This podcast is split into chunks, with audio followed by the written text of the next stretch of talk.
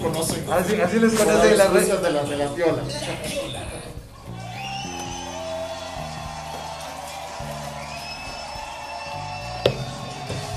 Así es, señores, estás en la piola por Extrema 92.5 FM. 10 de la mañana con 38 minutos de este miércoles, mitad de semana. Wow, increíble cómo pasa el tiempo y ya estamos a dos días nada más del viernes para pasarlo increíble, para pasarlo genial, para pasar un momento espectacular. Por el, el día de hoy, por supuesto, siendo miércoles 24 de febrero, tenemos a unos invitados especiales. De lujo. De lujo, para que hablemos de un tema súper genial, de interés y que todos, por supuesto, quienes están enganchados al día 92.5 FM, a la aplicación de Extrema, al TuneIn, a quienes nos escuchan en las provincias de Cotopaxi y Tungurahua, van a estar con este tema que es de gran interés para la ciudadanía. Un tema candente que por eso también el negrura se ha quitado ya la chompa, porque ya sabe Entra que aquí va a arder Troya. Entra en calor este señor. Pero por supuesto, ya miércoles, pues que no va a entrar en calor. Ya, no, ya es hora ya. Así que le damos la bienvenida, por supuesto, a la cabina de Extrema 92.5, al señor Carlos Fernando Villacreces y a nuestro amigo Álvaro Corral. Bienvenidos a Extrema. ¡Bravo!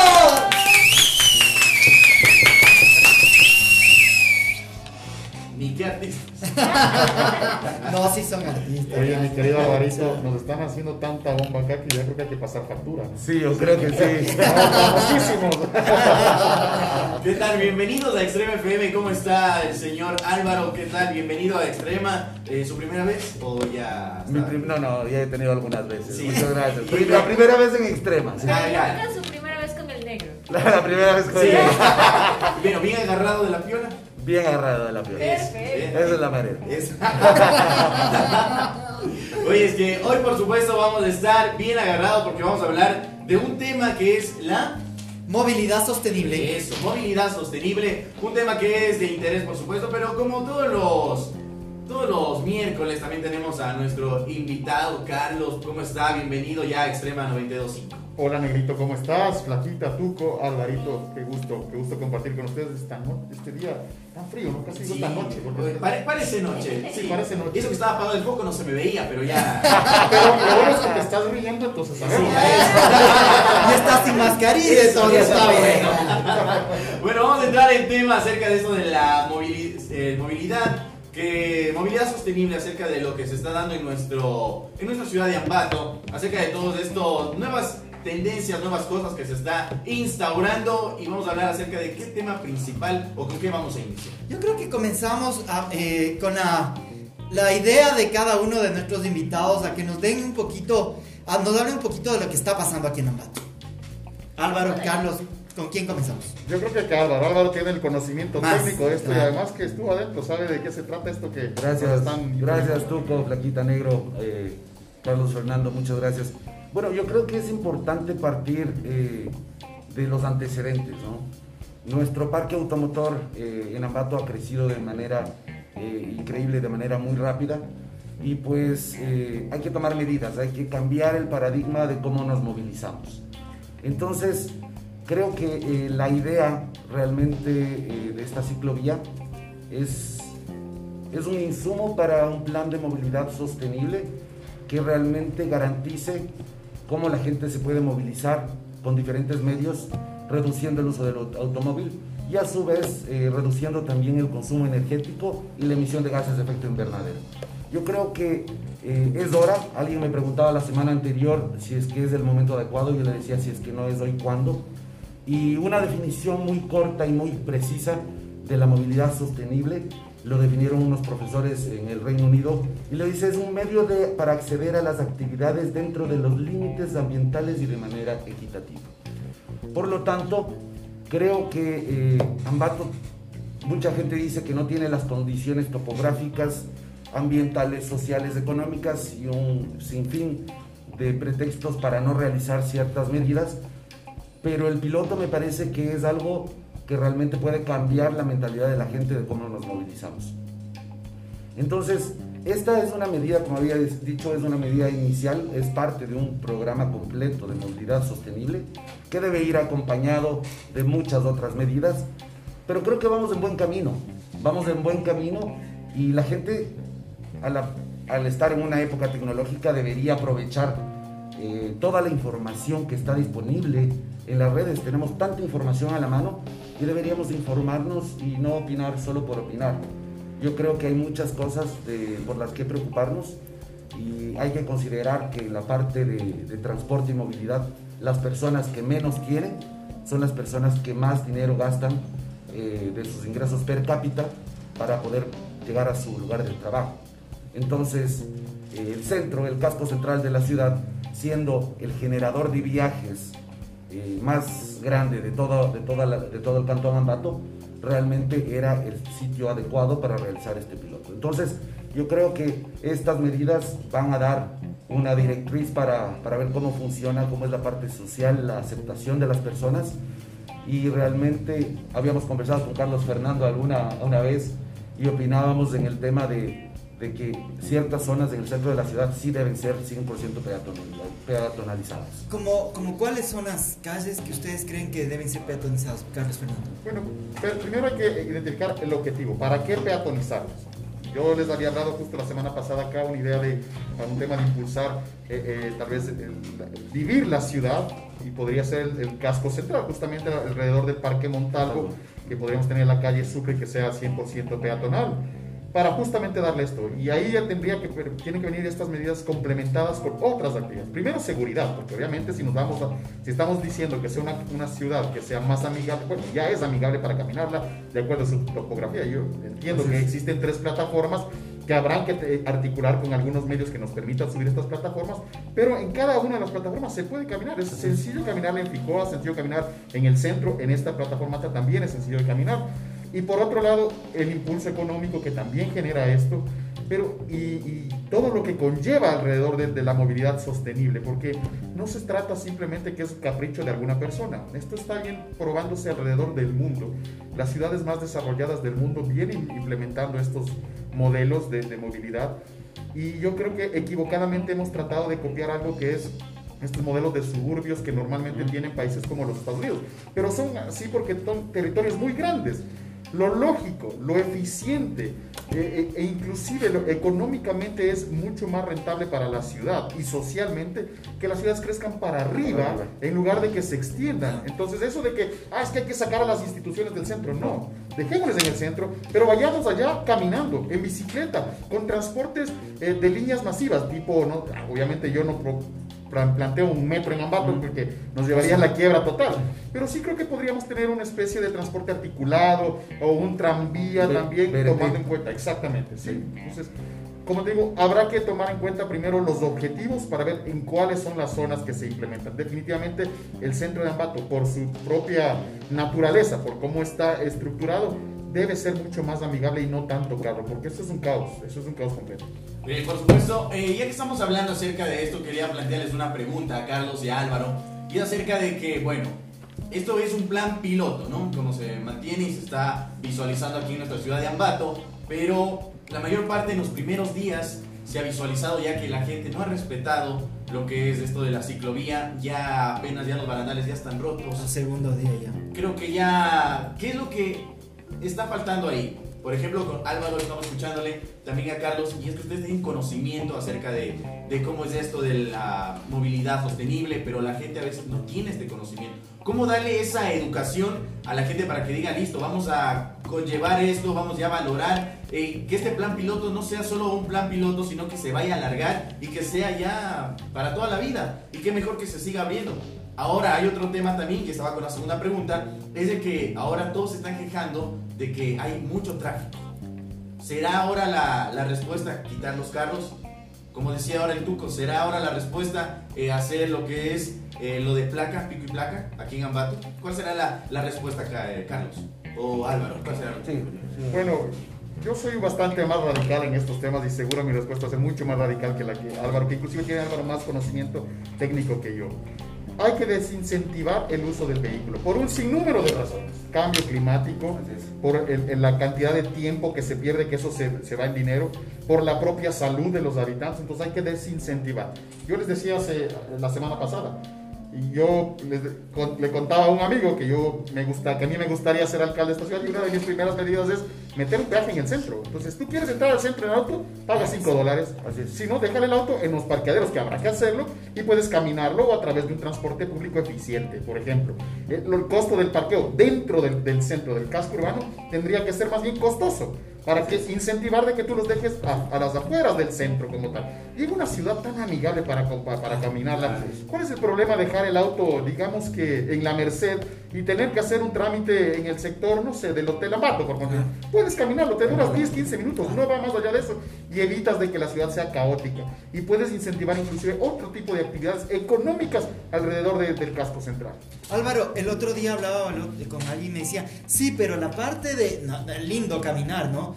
Pero la parte de la seguridad, ¿qué es lo que debemos hacer ahí? Bueno, voy, voy a contestar las preguntas de- del negrito. Eh, a ver, yo creo que el, el tema, como había mencionado antes, es la educación. Claro.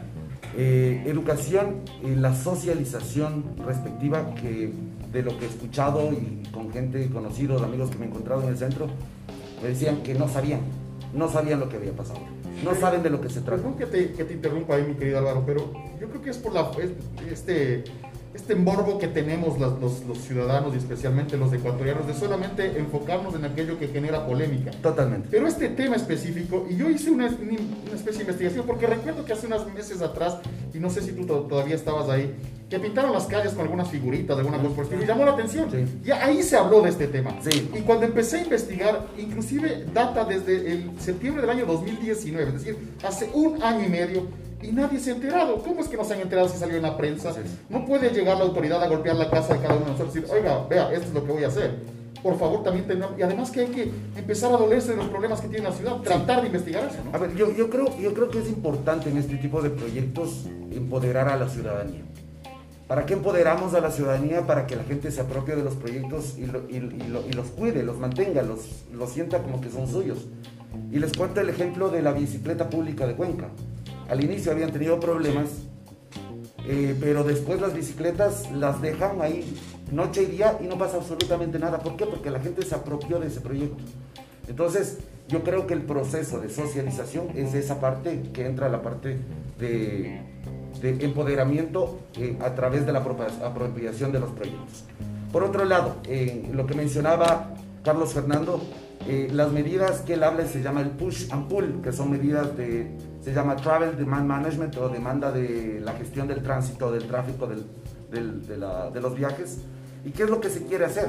Empujar a la gente, como dijo Carlos Fernando, eh, eh, quitar el incentivo para el uso del vehículo a través de medidas eh, que digo, y eso mencionaba Carlos Fernando, y que estoy de acuerdo, y deben ser extremas para que la gente realmente cambie su modo de transporte. Eh, cobrar el car- eh, los cargos de congestión como lo hace Londres, como lo hace Singapur. Eh, el tema de incrementar los costos del parqueadero, que es la gestión de, de- de parqueaderos. Y realmente ahí entra un tema interesante que una vez un profesor alemán mencionó, el tema de la externalización de los costos del transporte. Si nosotros realmente cobramos todo lo que debemos cobrar por el uso de- del automóvil, un carro que cuesta 15 mil dólares no debería costar 15 mil dólares, debería costar más de 30 mil. ¿Por qué? Porque incluimos los costos de eh, infraestructura vial, de accidentes de tránsito, de muertes, enfermedades relacionadas a gases de efecto invernadero. Entonces, en ese momento, el rato que se externalice todos los costos, que es una medida, yo sé que es algo utópico, realmente la gente va a tomar otras medidas para eh, poder cómo nos, movil- nos movilizamos. Ahora yendo al tema del tráfico, del tránsito. Si ustedes se dan cuenta, la calle Martínez en particular es una calle de paso. Sí. ¿sí? Si ustedes eh, inician justamente en la parte de atrás de la empresa eléctrica, baja la Martínez y se va hasta la Lizardo Ruiz. ¿Por qué no optar por otras vías para llegar a nuestro destino? ¿Por qué eh, no cambiamos? ahí. Eh, exactamente. Por ejemplo, ahora cerraron la, la calle Montalvo. ¿Y qué es lo que yo hago si tengo carro? Bajo por la Delicia y subo por la Mero o, o subo por la La Lama. O a su vez por la, Francisco, la por Pérez la, de Anda. por la Pérez de Anda la Francisco Flor. Entonces, hay medidas. Y de ahí vienen también otras medidas que deben venir acompañadas en el tema de la, de la infraestructura de parqueaderos de borde. ¿Sí? Entonces, ¿qué significa el parqueadero de borde que está en las afueras de la ciudad? Yo llego, dejo mi carro ahí y hago un tema que se llama Park and Ride. Yo dejo mi carro y tomo un aventón para llegar a, mi destino. O a su vez, la última milla que lo puedo realizar eh, eh, con movilidad activa o no motorizada, caminando o utilizando la bicicleta eh, pública que debería ya estar eh, funcionando para que la gente pueda utilizar la infraestructura que, este- que- que se ha desarrollado. Oye, una, consulta en Quito de hace unos años atrás cuando hicieron esto de la, de la ciclovía igual. Pero no era tan grande la ciclovía. Aquí yo pienso que es muy grande o, o está bien. ¿Ustedes creen que está bien el porte y todo el asunto? Dentro de los parámetros de- técnicos del reglamento técnico ecuatoriano está dentro de los parámetros y es justamente es una vía segregada para dar seguridad al ciclista. ¿sí? Hay otras vías, por ejemplo, eh, hay vías que son compartidas con el vehículo eh, y el objetivo cuando se tiene vías compartidas es que la velocidad también se reduzca. Si nosotros vemos, de acuerdo a nuestra, a nuestra eh, bueno, las ordenanzas del municipio, el PDOT, eh, las velocidades, la velocidad máxima en el casco urbano es de 50 kilómetros por hora. Pero si ustedes se dan cuenta, en el casco central no puedes ir a 50 Claro. kilómetros por hora.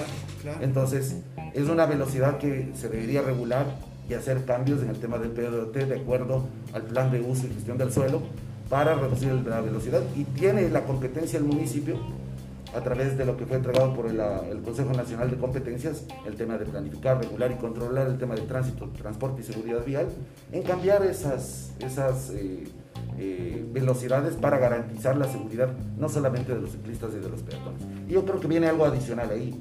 En el casco central no existe arbolado urbano, no existe sombra. Entonces, eh, ahí viene el tema también de la seguridad. Necesitamos mayor eh, bueno, la infraestructura eléctrica realmente es buena, la luminosidad es buena, pero este es un trabajo que se tiene que realizar en conjunto con todas las entidades de control del municipio y del gobierno nacional.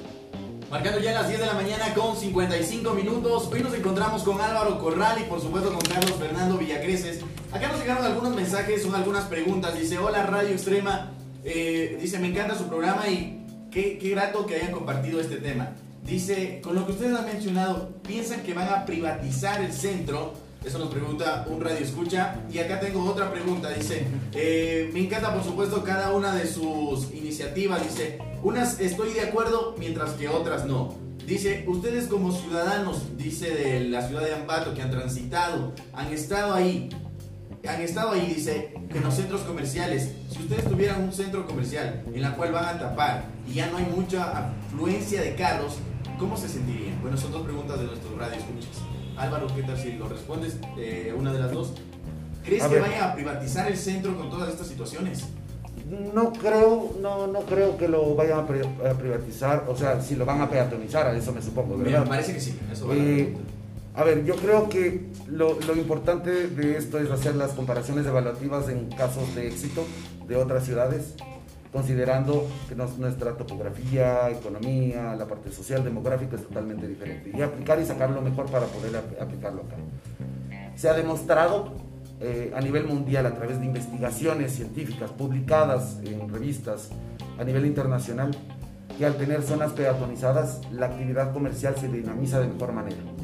Entonces, eh, ¿qué es lo que pasa? ¿O qué es lo que pasaba en la calle Bolívar? La calle Bolívar, si nos acordamos, hace más de 15 años era una vía dos carriles y la gente se estacionaba con- en tipo bandera en la, en la calle Bolívar. El arquitecto Calleja ensanchó las, las veredas y fue ahora es solo una vía de dos carriles. ¿Qué es lo que pasaba? Que todo el mundo se estacionaba un ratito, Ah, sí. ¿sí? El ratito. Un ratito. A comprar pan. Para comprar pan, Para, hacer para alguna tomarte el cosa. helado de la, del Entonces, parque. Eso. Eso no significa que su negocio va a mejorar por haber quitado el espacito para que se pueda estacionar. Yo creo que este es un compromiso entre todos los ambateños para tener una mejor calidad de vida. Eh, yo creo que hay que probar. El que no se atreve eh, a, a hacer este tipo de cosas, realmente no vamos a saber cómo sería nuestra ciudad eh, con una movilidad diferente. Entonces yo creo que hay que probar y realmente incentivar. Sé que en Cumbayá los fines de semana están autorizados los restaurantes a sacar todas sus Sí. mesas para... Y la gente está súper contenta. Entonces, ¿por qué no repensar, como dijo Carlos Fernando, repensar y darle más espacio al peatón y al ciclista y hacer la ciudad un poco más vivible, más amigable, porque de hecho es amigable, pero darle un poco más una, una, un cambio de, de 180 grados para que la gente también sepa cómo puede esto dinamizarse en la parte económica. Mira, ahí está. Tenemos que, creo que hay que, como decíamos y repetimos esto cada vez que tenemos invitados el día de, así el día de hoy, los miércoles, y es que creo que nos falta cambiar ese chip, ¿no? Que tenemos en nuestra cabeza. Es decir, eh, estamos solo acostumbrados a estar tranquilos y cuando hay un cambio, bueno, le estamos viendo el lado malo.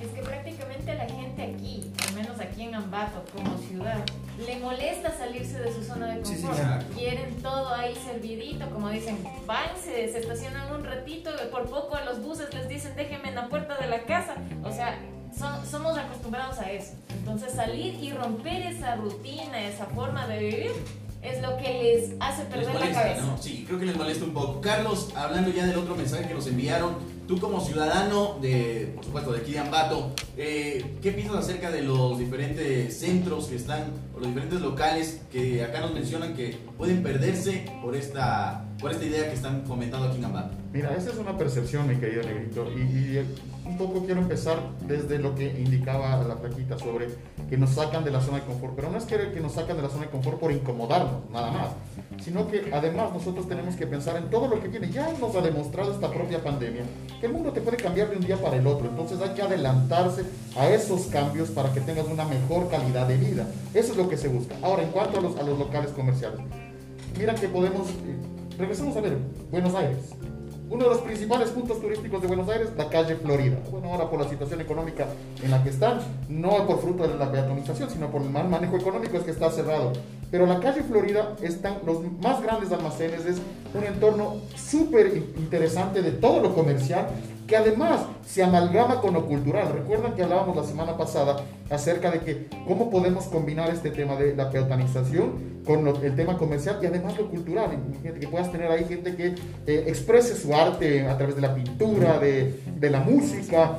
Y así vas volviendo a la ciudad mucho más viva y no simplemente un cemento con carros que no le agrada absolutamente a nadie. Además que insistimos, la gente no está considerando todavía los impactos que puede llegar a tener el cambio climático en la vida de cada uno de nosotros. Todavía parece eso como que esotérico. Bueno, así igual de esotérico era cuando hablaban alguien o alguna persona hablaba sobre temas de pandemia y que no estábamos preparados. Estamos preparados para un efecto que pueda tener, un impacto que pueda llegar a tener el cambio climático en nuestras vidas en realidad.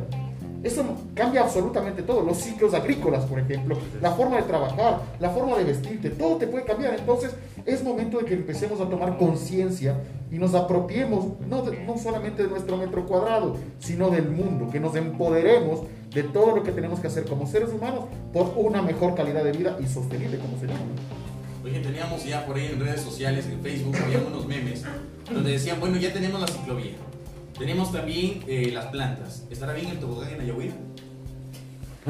O sea, es algo que le guste echarse una resbaladita. ¿no?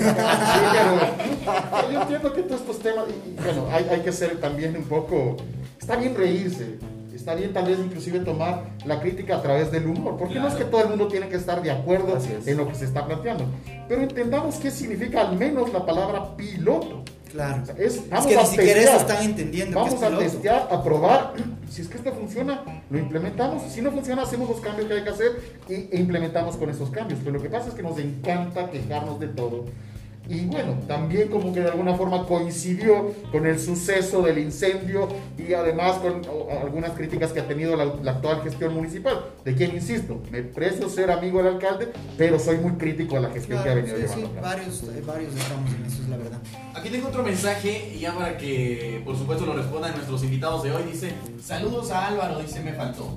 Dice, creo que la topología del centro no ayuda a dicho proyecto y la educación vial de las diferentes personas que transitan tanto en bicicletas como en automóviles. No se diga en autobuses, ¿cuáles serían las próximas medidas para el, para el transporte urbano de la ciudad? A ver, eh, gracias por los saludos. Yo creo eh, la topografía del centro, a ver, hablamos la, la plataforma 1 y 2. Están conectadas y realmente no hay mucha diferencia de altura entre las dos. Se conecta muy bien Ficoa, Ficoa, Tocha, eh, Miraflores, el centro de Ambato e Ingaurco se, mane- se, se- no, no, no hay ningún problema. En las siguientes plataformas, que tenemos seis diferentes plataformas, sí es un poco más complejo. Pero yo creo que tampoco es un impedimento decir no funciona. ¿Por qué? Porque ahí viene el tema de los proyectos de movilidad que deben ser realizados de manera holística, completa, que sea orientado a beneficiar a todos los sectores. Entonces, si es que hablamos de la, de la transportación pública, ¿Por qué no les pedimos a los señores transportistas de los buses que pongan los racks para llevar las bicicletas en los buses, en la parte de adelante o de atrás? En Loja, ya vi que la aplicación K-Taxi tiene, muchos taxis ya tienen los racks para llevar la bicicleta y ellos están dando ese servicio. Entonces, le están dando un valor agregado también a la movilidad. Y ojo, que Loja no es que tiene una topografía tan compleja. Podríamos decirlo como una adaptación que... Claro, tenemos que adaptarnos también, ¿no? Innovar. Ahora, ahora, Sí, sí, sí. ahora, eh, el otro día en redes sociales decían, ¿y por qué no hacen esta, esta ciclovía en, en Ficoa, en Miraflores, donde hay más, más espacio? Es que, mira, Cuénteme. que, que se entienda que no es un tema recreativo. Eh, Exactamente. No se ese trata es de, de poner una ciclovía para que la gente es. esté divirtiéndose ahí pedaleando. No, no se trata Exacto. para poner a la gente que ahora que le gusta el ejercicio. Ese es un ciclo no, paseo. Exacto. Es lo que hacía el Los- anterior. Los, domingos, alcalde. sábados y domingos se hace eso. Sí, En yo les digo porque yo vivo allá, yo veo allá cómo va la gente, salen sus bicicletas, salen caminando con los perros, con todo, y pasa. Correcto. Claro, yo creo, yo creo que la gente está confundiéndose porque, claro, en la anterior administración, el del ingeniero Moroso, había, tenía la, así, el ciclopaseo. Y entonces lo- en esta parte se están confundiendo. No es un ciclopaseo, es una ciclovía Una- que te permite ir a, tu, pues, a tu lugar de trabajo. Exactamente. Mira que si, si ustedes se dan cuenta, y yo no sé muchas cuántas personas se han dado cuenta, de Guayaquil a Salinas hay una ciclovía. Sí, ¿verdad? Imagínate lo que se hace. Qué hermoso en ese clima. Yo que no soy deportista y obviamente se me nota que no soy deportista. No, pero, no se le nota, Carlos, no. Pero imagínate, imagínate lo hermoso que es salir desde el peaje. Igual que sería genial llegar hasta salir en un grupo de amigos por bicicleta, con toda la seguridad del caso. Es decir, hasta se vuelve, se moviliza o, o se mueve el sector comercial a través de este tipo de iniciativas. Es mucho más sencillo el, el- el tra- el traslado dentro de la ciudad. Yo quería a- a ir a la pregunta que, que- que hicieron recién, el tema cuáles son las medidas en el transporte. Eh, el transporte público debe realmente eh, cambiar, debe cambiar, debe eh, a través eh, de las diferentes autoridades, tienen que tener un transporte integrado, tienen que tener un transporte multimodal, tienen que tener una tarifa integrada, buscar la posibilidad, ojo, que ya en, las orden- en la ordenanza dice que ya tiene que haber ver el tema de caja común. ¿Por qué no desarrollar una aplicación en la cual se puede utilizar cualquier tipo de transporte? Carga liviana, taxis, taxis interparroquiales, eh, el bus, bus intra- intracantonal. Entonces, el momento que se tenga una tarifa integrada, realmente el costo se reduce y el sistema se vuelve mucho más eficiente. No es una utopía, yo creo que es un tema más de decisión política Sí. para realizarlo y dar una mejor atención. Ojo, que el tema de la movilidad sostenible habla también de la accesibilidad a personas vulnerables, Correcto. tiene que brindar seguridad y tiene que ser realmente eficiente en el tema de, de energía y, con- y como es emisión de gases de efecto invernadero, como comentaba Carlos Fernando, el tema del cambio climático. Y un caso particular que estamos viendo hoy en la actualidad es el tema de Texas. ¿no? Texas no estuvo preparado para tener temperaturas de menos 15 grados centígrados y están sufriendo, están pasándola mal. Sí. Entonces acá tal vez no se ve aún, pero cambia toda eh, el enfoque de cómo vivimos en nuestra ciudad si es que pasaría algo. ¿Ustedes creen que se debería en algún momento sacar la, parte de los buses y tanto taxi que tenemos aquí en Ambato en la- de la parte del centro? Porque si se dan cuenta, en una cuadra hay cinco taxis, tres buses y los dos, otros dos, tres carros son los carros particulares, ¿no? Mira, un poco alineándome con lo que decía Álvaro hace un momento y aportando a esta pérdida de votos de una potencial o una utópica candidatura mía, yo municipalizaría el transporte público. Sí. Definitivamente tiene que estar, porque es un servicio so- a, a la público como tal. No, no- no es que yo, no, yo para nada es que estoy en contra de la actividad privada, al contrario, y, y se han dado cuenta de que yo más bien soy pro capital, pero en este caso específico, como las grandes ciudades del mundo, especialmente aprendamos de las mejores ciudades del mundo, el transporte es municipal y entonces evitamos un sinnúmero de, de- de problemas que se genera a través de la, de la actividad como se está dando ahora. Es, es una locura ver cómo los, entre los buses van compitiendo en alguna ocasión y justamente gracias Álvaro tuve la oportunidad de dar una, una capacitación a una compañía de, de transportes y la verdad salí asustado por el pensamiento que tienen muchos, tanto dirigentes como choferes. O sea, es, es impresionante y, y así no vamos a cambiar nunca. Qué, qué- qué complejo es esto de la, del querer a todos eh, unir en un solo pensamiento. Claro. Porque lamentablemente yo pienso que no es el ambateño, es el ecuatoriano que no está preparado para ciertos cambios que, que se, que, se quieren y que quieren ah, dar las- hacer las autoridades. En todo caso, eh, para ir ya medio culminando el tema, ¿qué es lo que ustedes creen y qué es lo que ustedes les dirían a la ciudadanía con este cambio que se está dando? Yo pienso que debemos aprender de experiencias eh, de otras ciudades. Aquí a la vuelta de la esquina, tú has dicho el ecuatoriano. Yo también soy muy crítico del ecuatoriano y del latino en general. Pero aquí hay experiencias interesantes. Miramos a Cuenca, por ejemplo. Miramos a Cuenca. Es que, que Cuenca saca la cara del Ecuador, pero de largo. A pesar de que tuvieron una serie de problemas y más bien que parece ser por manejos poco transparentes en el caso de la implementación del tranvía. Pero mira cómo es la idea. Y ahora que ya empieza a funcionar, cómo eso le va potencializando a la ciudad. Entonces hay que hacer ciertos esfuerzos definitivamente que sí. En la administración del arquitecto Callejas se planteó hacer un parqueadero subterráneo abajo, del Parque Se separó la gente y que no, que me van a cerrar el negocio. Así es. Entendemos, sí, se va a perjudicar. Pero digamos una cosa así. Con esta situación que hemos pasado de pandemia, tranquilamente hubiéramos podido aprovechar. Ya que los negocios estaban un poco Claro. complicados, bueno, pues hagamos esta obra acá y, y metemos este parqueadero. Pero hay que hacer ciertos esfuerzos en beneficio, viendo al futuro. Pero en eso sí, digo, los ecuatorianos somos muy cortoplacistas y no vemos más allá de la punta de nuestra nariz. Álvaro. A ver, eh, yo quería, quería contestar tu pregunta en el tema de lo que dijiste del, del pico y placa, eh, que sé que hace algunos meses atrás llegó esa propuesta a algunos concejales. El problema del pico y placa no es la solución. ¿Por qué? Porque en Quito yo hice un análisis estadístico del año 2008 al año 2018. El pico de placa ingresa en marzo del 2010 y se ve como eh, el crecimiento del parque automotor en las principales provincias tiene un crecimiento lineal interesante, constante. Mientras que en Quito tenía menos parque automotor que Guayaquil, Guayaquil siendo la ciudad más poblada. Eh, y uno esperaría siendo más poblada, tiene más vehículos. Sin embargo, en el año 2016, seis años después que se puso el pico y placa, en ese periodo de tiempo el parque automotor de Quito creció en un 175%. Wow.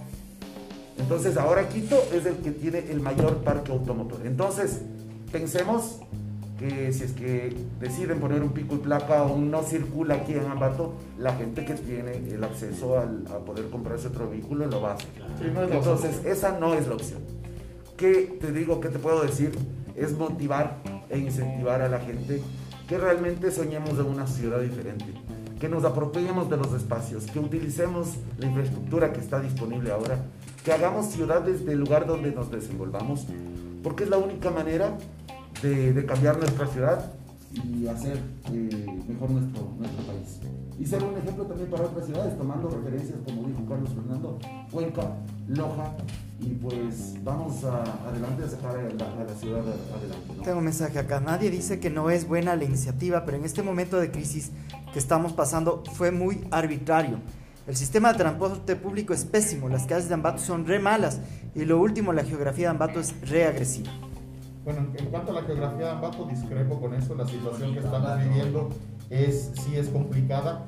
Ahora, entendamos, es piloto, por favor. O sea, no podemos esperar de que todos los semáforos estén en verde para cruzar. Con esto no estoy diciendo a la, a la gente que transita en auto que se cruce el semáforo en rojo.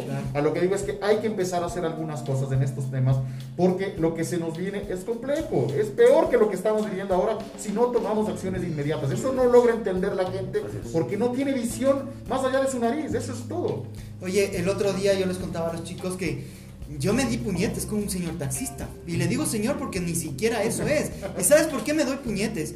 Porque en la Ceballos y Montalvo, en plena esquina, estaba ya en rojo. Y el tipo estaba atrás de un carro y coge y se rebasa por la, por- para por virar a la, a la Montalvo. Y claro, los, los, los peatones estábamos cruzando y este tipo rebasó y casi nos pisa. Entonces yo le dije, hijo de, ya sabe. El man se paró en la calle, en la esquina del- de, de la Montalvo, de, de la panadería El Sabor. Se bajó a frentearme estando con una señora pasajera. Tenía carros atrás que le pitaban y el man le importó un bledo. Yo cogí, lógicamente ya le vi que el man venía con malas, malas influencias. Me crucé hasta la esquina de la Ceballos para dejar mi fundita y le dije, dale. Y el man hizo así, o sea, que como, dije, ¿qué crees? ¿Que te tengo miedo? Me lanzó un puñete, no me lo dio porque esquivé y le di dos puñetes. Claro, yo estoy actuando mal, pero me estoy defendiendo. Ahora es el asunto que el man en un ratito tuvo tres infracciones. Primero, casi me pisa. Pasarse el paso cebra de, de- de la gente que estábamos cruzando. Uno. Dos, dejar el carro en media vía, bajarse del carro a puñetearse conmigo. Tres, puñetearse conmigo. O Sí. sea, le valió un pito todo. Lo que pasa es que Cultuco es un tema cultural, no es específico de los taxistas únicamente, ni de solamente los conductores. Tenemos que educarnos, conductores, peatones, todos, la ciudadanía en general tiene que empezar a generar un poco más de cultura. Dejar de pensar solamente en mi metro cuadrado y pensar en la ciudad, en, la, en el país, en el mundo en general, porque nos pertenece, no es simplemente un discurso romántico. A mí no me gusta ese romanticismo barato que suelen ocupar algunas personas. Yo soy muy concreto y directo en estos casos. Tenemos que cambiar. Si no cambiamos, hasta aquí llegamos, señores, y el último que salga que apague la luz. Álvaro. como te decía, es un compromiso de toda la sociedad. Me, me gusta la, la idea de no pensar en su- solamente en nuestro metro cuadrado. Tenemos que cuidarnos entre nosotros. Comparto también lo que decía Carlos Fernando, muy crítico de- del ecuatoriano y del latinoamericano. Somos muy facilistas y en momentos eh, como estos de este proyecto piloto, eh, es más fácil para nosotros cogernos eh, de las redes para comenzar a atacar y hablar sin fundamento. Respeto muchos criterios, pero le damos un poquito para ser también un poco más críticos. Y yo creo que está bien, porque es parte de- del derecho, de la democracia. Pero, como decía Carlos Fernando, si nosotros no hacemos algo para cambiar, eh, sería muy tarde el rato que, que nosotros eh, tomemos medidas. Yo quiero contar algo adicional porque había esta preocupación de, de las personas sobre el tema de los negocios. Podemos hacer comercio en línea, tranquilamente, sin problema, y evitamos irnos hasta los, los locales y más bien que nos traigan las cosas Claro. a través de bicicleta, a través de carro compartido, algunas cosas por estilo.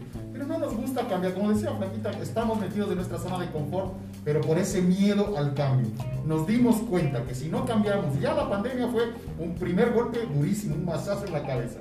Lo que se nos puede venir más adelante, si no empezamos a cambiar con temas de cambio climático, de obviamente el, el empoderamiento ciudadano, es muy grave lo Lo último que les digo, chicos, una, una última cosa. Eh, la Vane Vargas. Eh, empezar a socializar por los medios de comunicación que comparto con ella, la educación vial.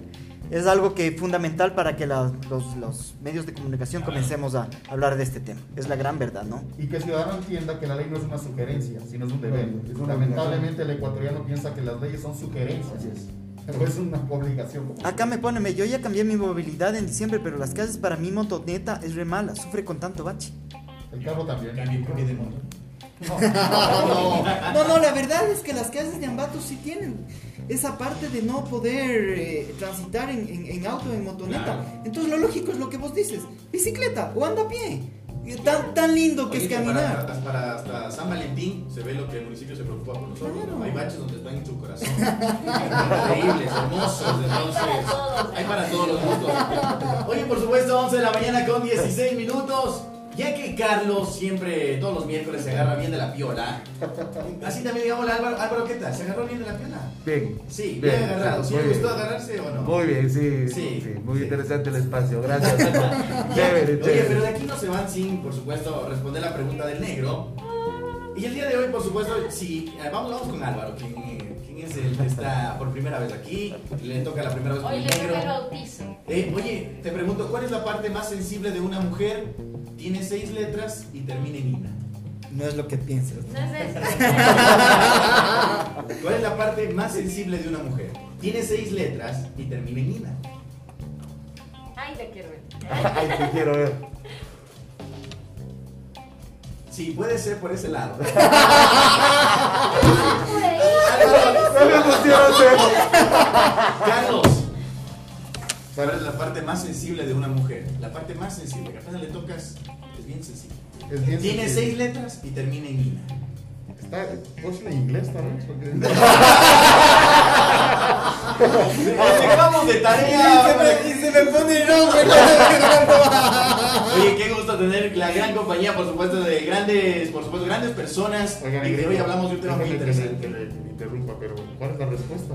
Es que ahorita tienes que escuchar todo el programa y al final lo decimos, de ley. Y me voy a ganar algún premio. ¿no? Claro, de ley. Tenemos un premio. Ya, ya vamos a hablar con mi amigo el señor Google.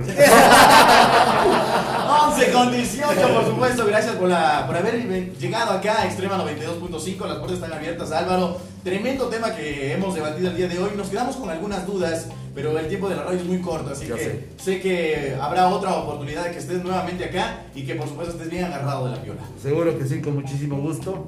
Estaré presto para, para estar acá, para conversar de estos temas que son muy interesantes y a través de estos espacios eh, informar y que la gente sepa un poquito más de qué se trata la movilidad sostenible. Carlos, tus últimas palabras ya para el próximo miércoles. Yo feliz de estar aquí, que me abran los micrófonos, es fenomenal.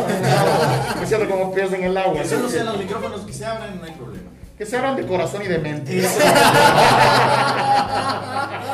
11 con 19, ellos fueron los invitados de hoy. Álvaro Corral, junto a Carlos Fernando Villacreces, aquí en La Piola. Yo te digo que sigas en Extrema 92.5 FM, porque se viene una música increíble.